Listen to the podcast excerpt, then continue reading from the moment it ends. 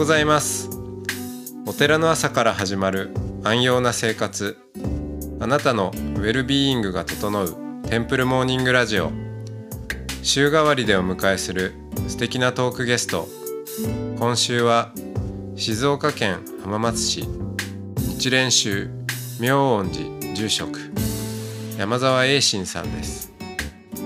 トークの後は全国各地のお坊さんのフレッシュなお経を日替わりでお届けします。このラジオはノートマガジン松本商家の北条庵よりお送りします。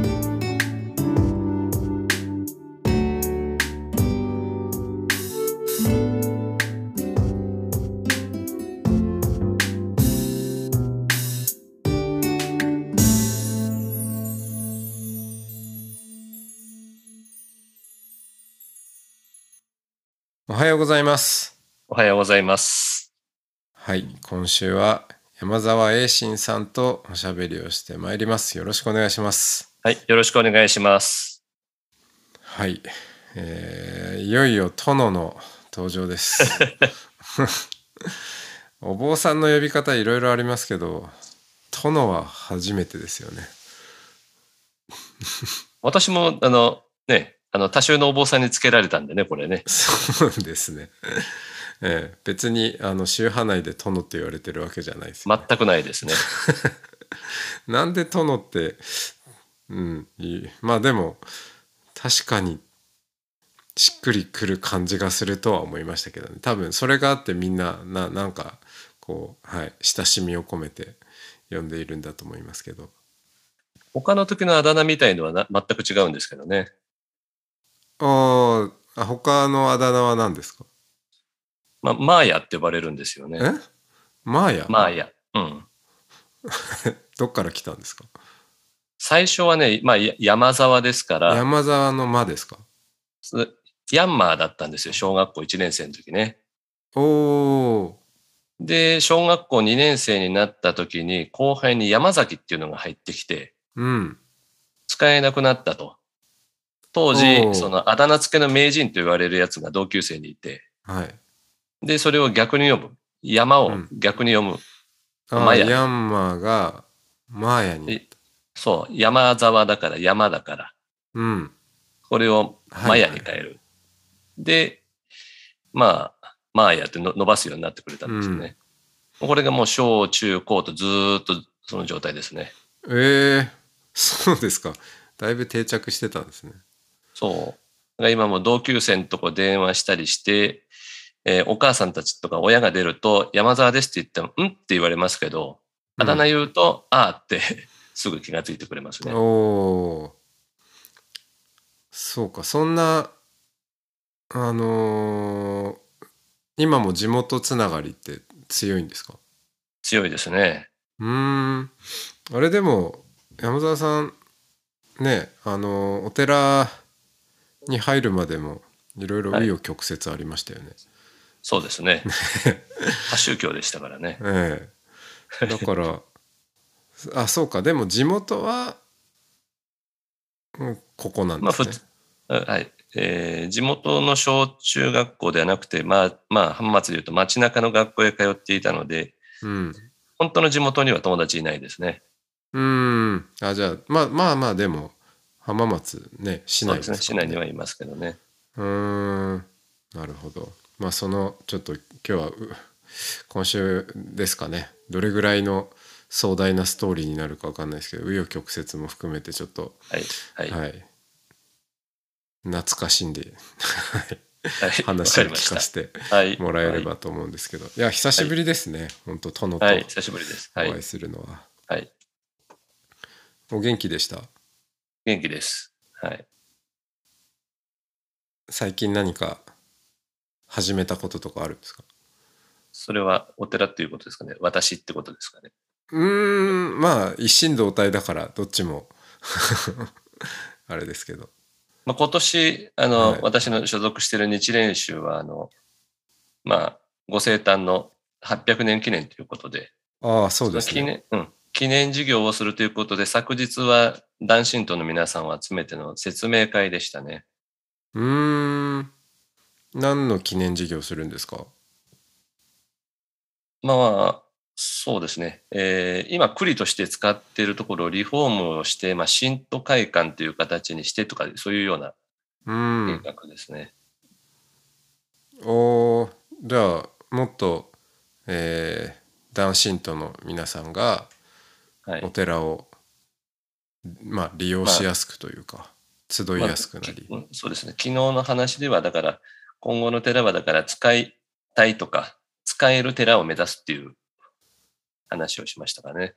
うーんああそういう時に住職としてこう妙音寺のうんビジョンみたいなものを、そうですね。うんまあ、今までは、あーどちらかというと、格式のあるとかね、はいそういった寺を目指してきたと思われるんですけど、まあ、仙台住職とかね、うんそういったところでのところが走ってきたので、まあ、今今後のことを考えると使ってもらえないととかっていうこともあったので、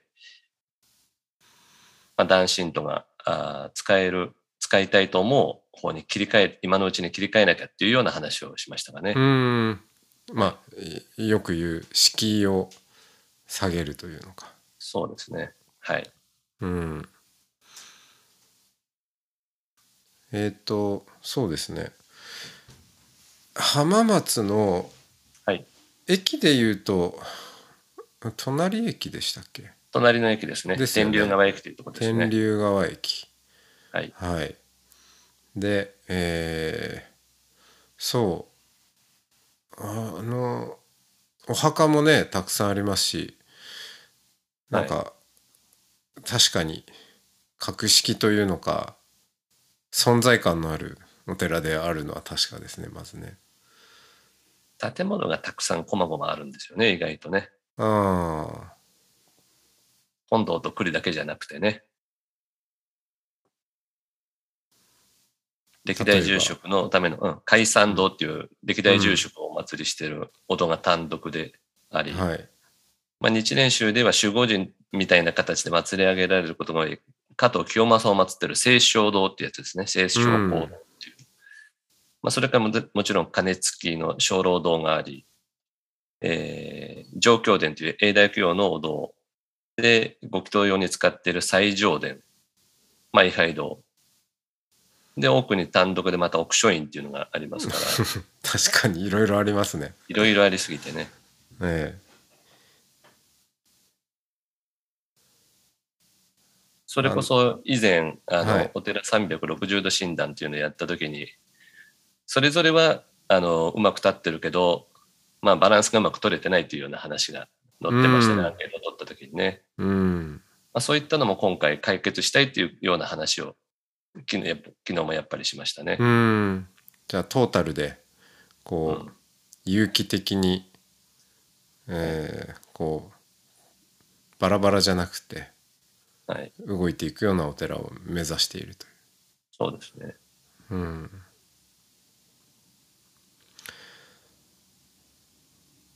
山沢さんのそうですね。なんか、まあ、せっかくなんで、はい。案外こういう こうやって2人だけでちょっと人生一緒に振り返ってみましょうみたいな話をする機会も、はいまあ、これまでなかなかなかったと思うんで、はい。はい。ええなんかいろいろ大変だったっていうことは伺った記憶はあるんですけど、うん、そここの住職になるまでにっていうままでにっていう。ことですね。そうね。そうまあその辺からちょっと行きましょうかね。はい。いいですよ。えーはい。あのまあ先ほども出てきたように浜松生まれ育ちではあるけれどもはい。お寺で、えーずっとこう育ってきたということではないと。そうですね。実際に今のお寺に住むようになったのは住職になってからですから、えーそれまではお寺に住んだこともないですね。うんだからどんな？30、35、6になるまではい、は、はい。はどんな幼少期だったんですか？普通の一般家庭。まあ一般家庭といえば一般家庭ですね。まあ先代住職が、まあ私から言えば血のつながりでいけば祖父にはなりますね。うん。えっとお母さん方になるんでしたっけ？いや、父方です。あ父方。父親がやっぱりお寺さんになりたくないっていうことでうん外へ出て、生まれた時は銀行員でした。うん。じゃあ銀行員の息子だったわけですね。そうですね。まあだから、おじいさんち、おばあさんちっていうような形で、えー遊びに行くっていうぐらいの存在ですかね。うん。寺の孫、私とまあ一緒です。そうでね。はい、はい。うん。その時はどんな距離感だったんですか？当時はね、私から言うと曽祖父、曽祖母健在でしたので、特に曽祖母にしてみればものすごく古い方、あの考え方をする人だったので、まあ長男の長男の長男だからみたいなね、ああ、はいはいはいはい。こういう捉え方をされていましたね。うん。自分はそう思ってませんでしたけど、うん、あまり。うん。食事の出方とか、その、えー遊びに行った時のね、扱い方が弟とは全く違うし、そうなんですね。はへい。で、え。一つ話ができるって他の人に言われたことがありますけどね。うん。え、それぐらい違うってことですか？そうですね。ちょっと、例えば何が違うんですか？扱い。食事、昔の栗と言われるところで、まあ食事をするわけですけど、はい。そうすると、えー世代とすると、えーまあ、曽祖父母、えー祖父母で、うんまあ、両親がいて、私たちってなるわけですけど、4世代。全員がだ、はい、全全員が台所に入れて食事ができる人数ではないもんですから、遊び行った時は。うん。まず1回目の食事になるわけですよね。はいはい。そうすると、そこでまず入れるのは曽祖母、はあ曽祖父、祖父、えー祖母、私の5人が先発です。い。両親すっ飛ばしてますね。ずっと飛ばしてます。で、ご飯の出る順番も決まってます。おおはい。曽祖父に出て、ーはい。えーまあ、曽祖母に出るか私に次来ます。で、祖母に出て、最後に先代の祖父です。おー祖父は養子だったので、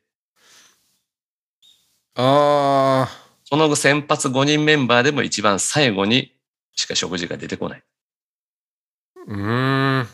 すごい、すごい厳格な家族主義ですね。はい。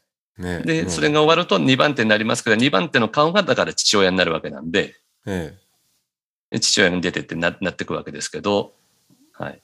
そこはでも、あのー山田さんのお父さんでいうと、はい。あの血がつながってるわけだからはい。ぱそこがすっ飛ばされたのはそれはそれなりの理由があるんですかね？まあ、す当初は僧侶じゃなかったからですかね。僧侶じゃなかったからですよねきっと。うん、うんお寺を逃げ出したというような本人の言い方で言えばね。ええなので、えーひ孫まあひ孫はまだねあの、そうね。えー選択権がないんで、はいうん、頼むぞという感じで。いや、本当にな亡くなる3日前に呼び出しを食らって膝つき合わせて3時間もうずっと手を握りながらひいおばあさんに説教されたのが 今でも覚えてます。お前は長男の長男だからみたいなね。ああすさまじいですねうんそれを受けてそれそれそれ説教されたのは何歳ぐらいの時ですか？平成元年ですから高校上がった年ですね。ああ1 5 6歳ではい、亡くなる本当に3日前ぐらいですね。うーんその時はどんな気持ちでその、うん、説教を聞いていたんですか？ここから重たくなりますよ。はい 実はだからこの時に両親が離婚したんですよ。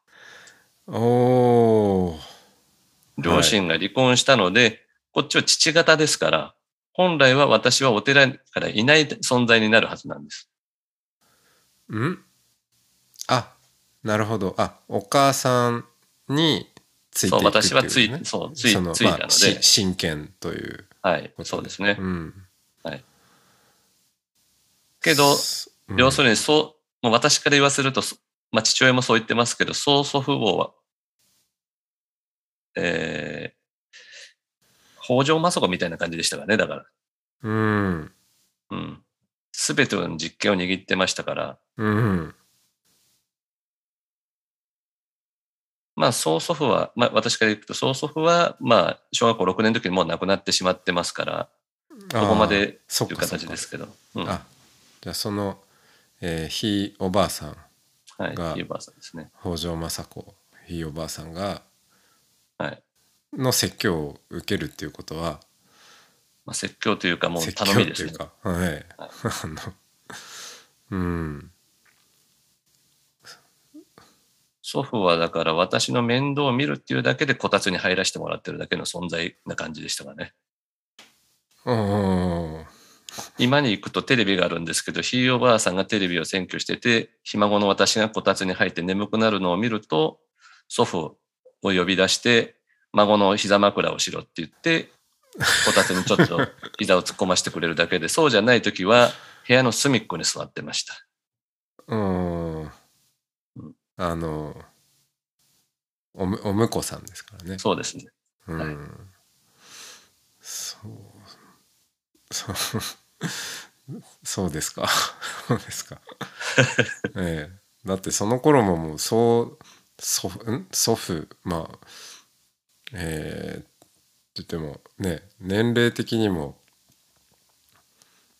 そうですね。まあ、70そうですよねぐらいですね。ええだけれどもい何歳になってもちょっと肩身が狭い感じなんですね。はい、そうですね。はい。うん、まあ、最後まで続いてましたけどね。曽祖父が亡くなっても結局、祖母がつい先月亡くなってますけども、祖母がやっぱり直系ですからやっぱり強いので、はいはいはい。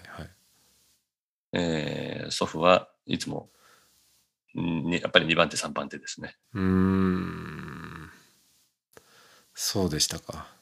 はい。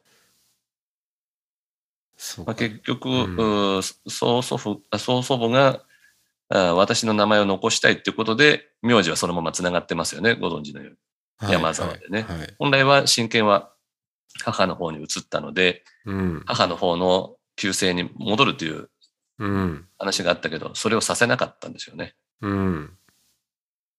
まあ、曽祖母はこのような状態になることを望んでたっていうことなんでしょうけど、最終的にはね。うん。まあ私は当時はそんなこと思ってなかったし、頼まれたのは父親を頼むっていうことだったので、ああはこの時にはもう僧侶になってました。あその16歳？はい。5まあ小学校4、5年生ぐらいの時に僧侶になりましたかね、父親はね。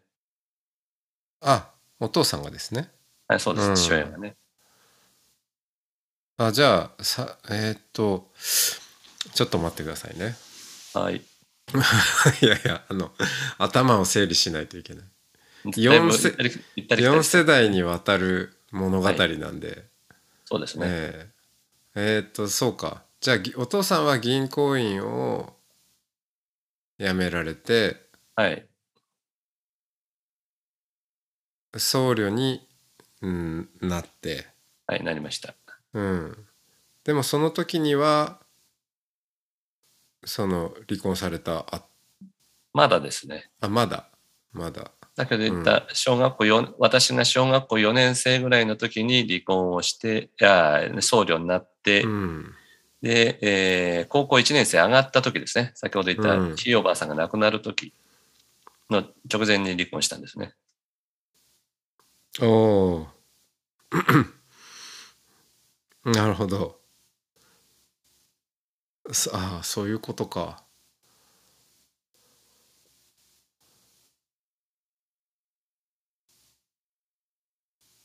うーんでじゃあうーんとお寺に住んでないけど山澤さん自身は住んでないけど、はい。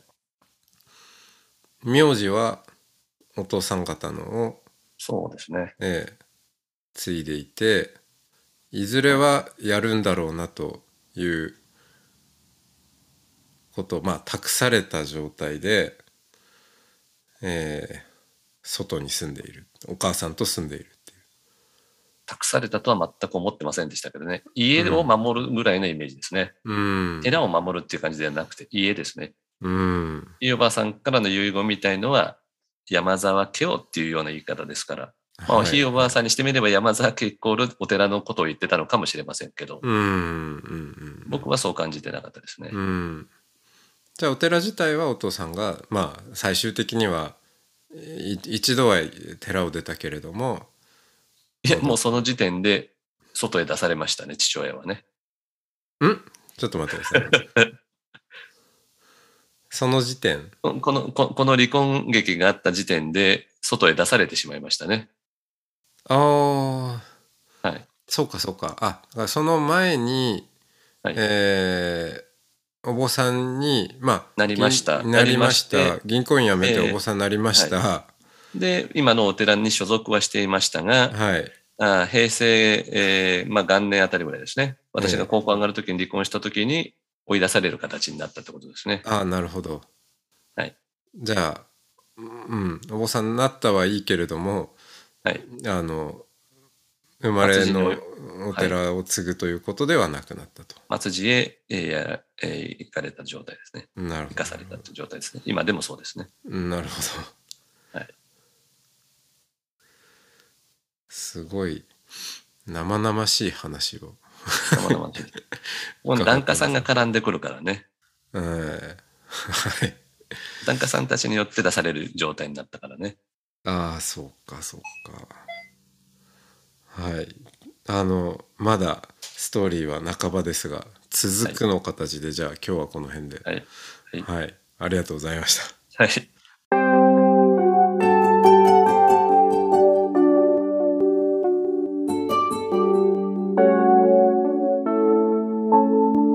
ここからは音の巡礼のコーナーです全国各地のお坊さんのフレッシュなお経を日替わりでお届けします登場するお経やお坊さんに関する情報はノートマガジン音の巡礼をご覧ください。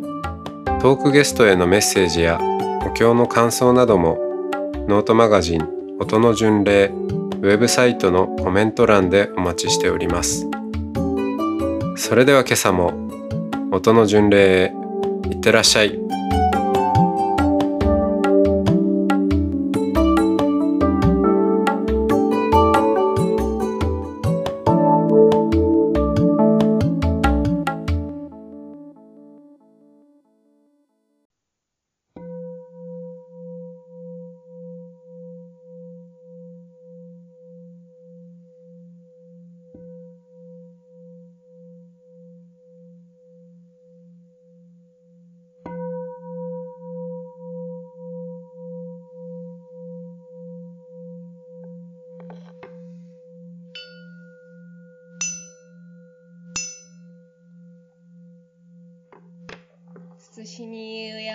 って感情したて祭る南仏南無法南無僧南無本師釈迦牟尼仏南無一条妙法蓮華経。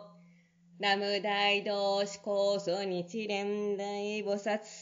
法華経後の書店全人来東道場知見小蘭大見の十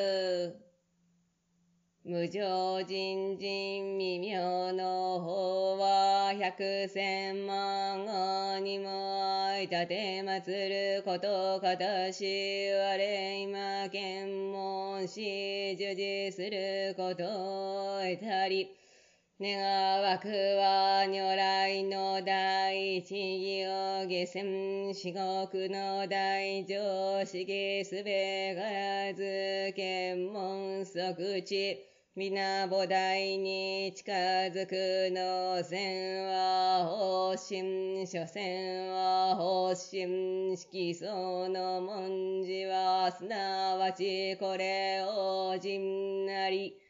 無料の功徳皆この経に集まれり。このゆえに自在に妙に訓示密に悪す。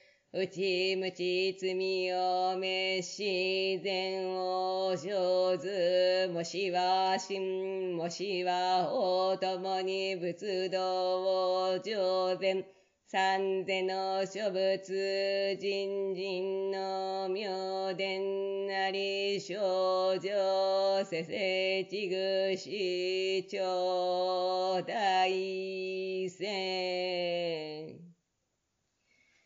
妙法蓮華経如来十両本来十六。自我特別来小教小国衆無料百千万億歳阿葬儀行説法教刑無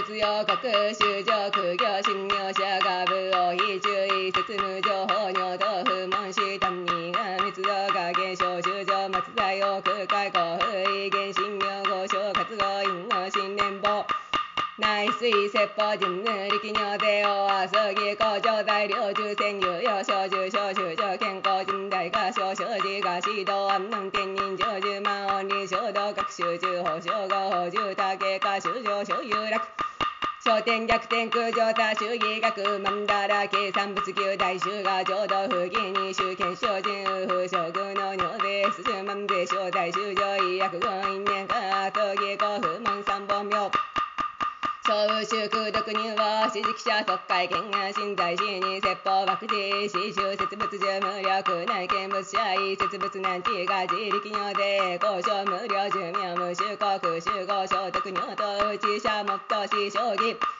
講談料料人物語実風公尿遺伝方便一応思考実在に言し無の鉄鋼もが薬位切腹空食現地愛ポンプ伝道実在に言滅異常見が公に小教心身法一弱語欲打王悪道中が上智修上行道不行道随を消化道一節集中法小さ伝寧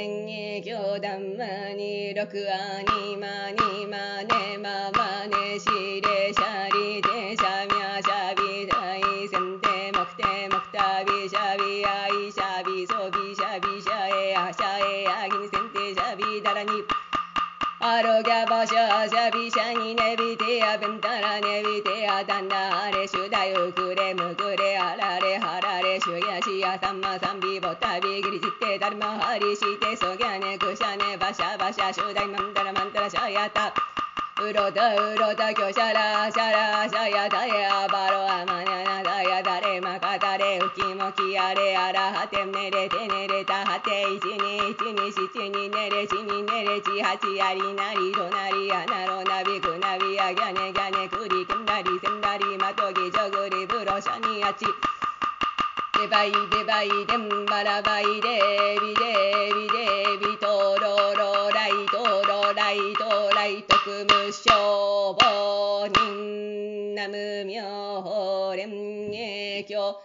ナム妙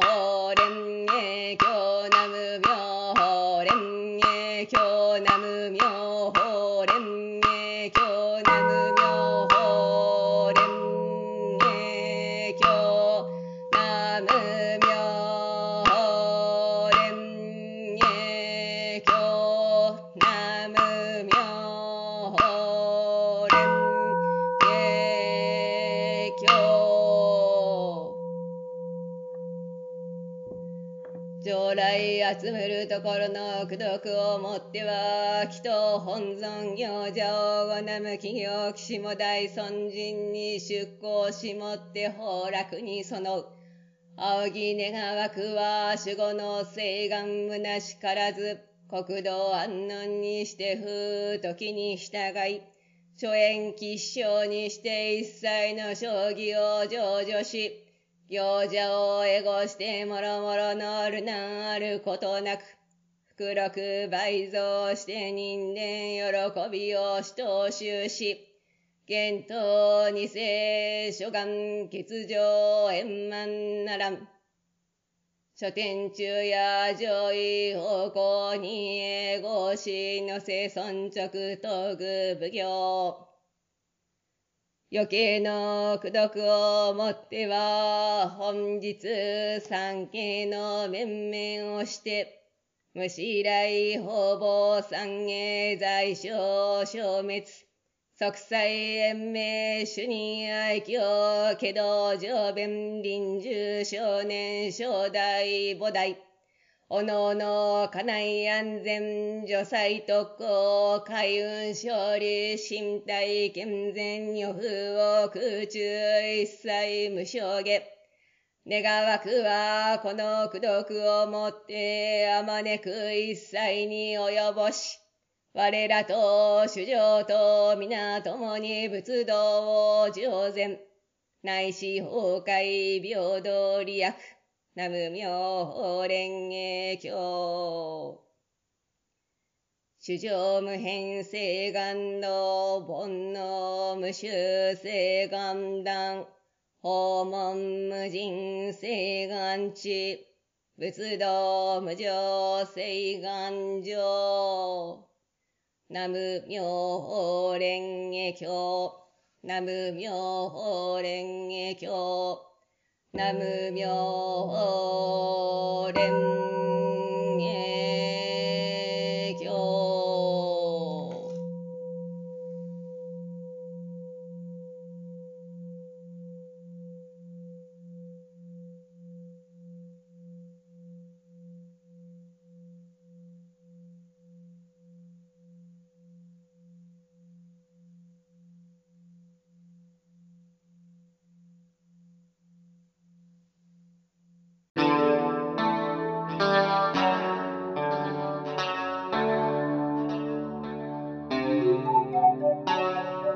このポッドキャストはノートマガジン松本紹圭の方丈庵よりお送りしました。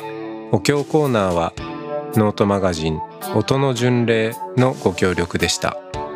ゲストへのメッセージや番組の感想などはそれぞれのノートのコメント欄にてお待ちしております。それではまたテンプルモーニングラジオでお会いしましょう。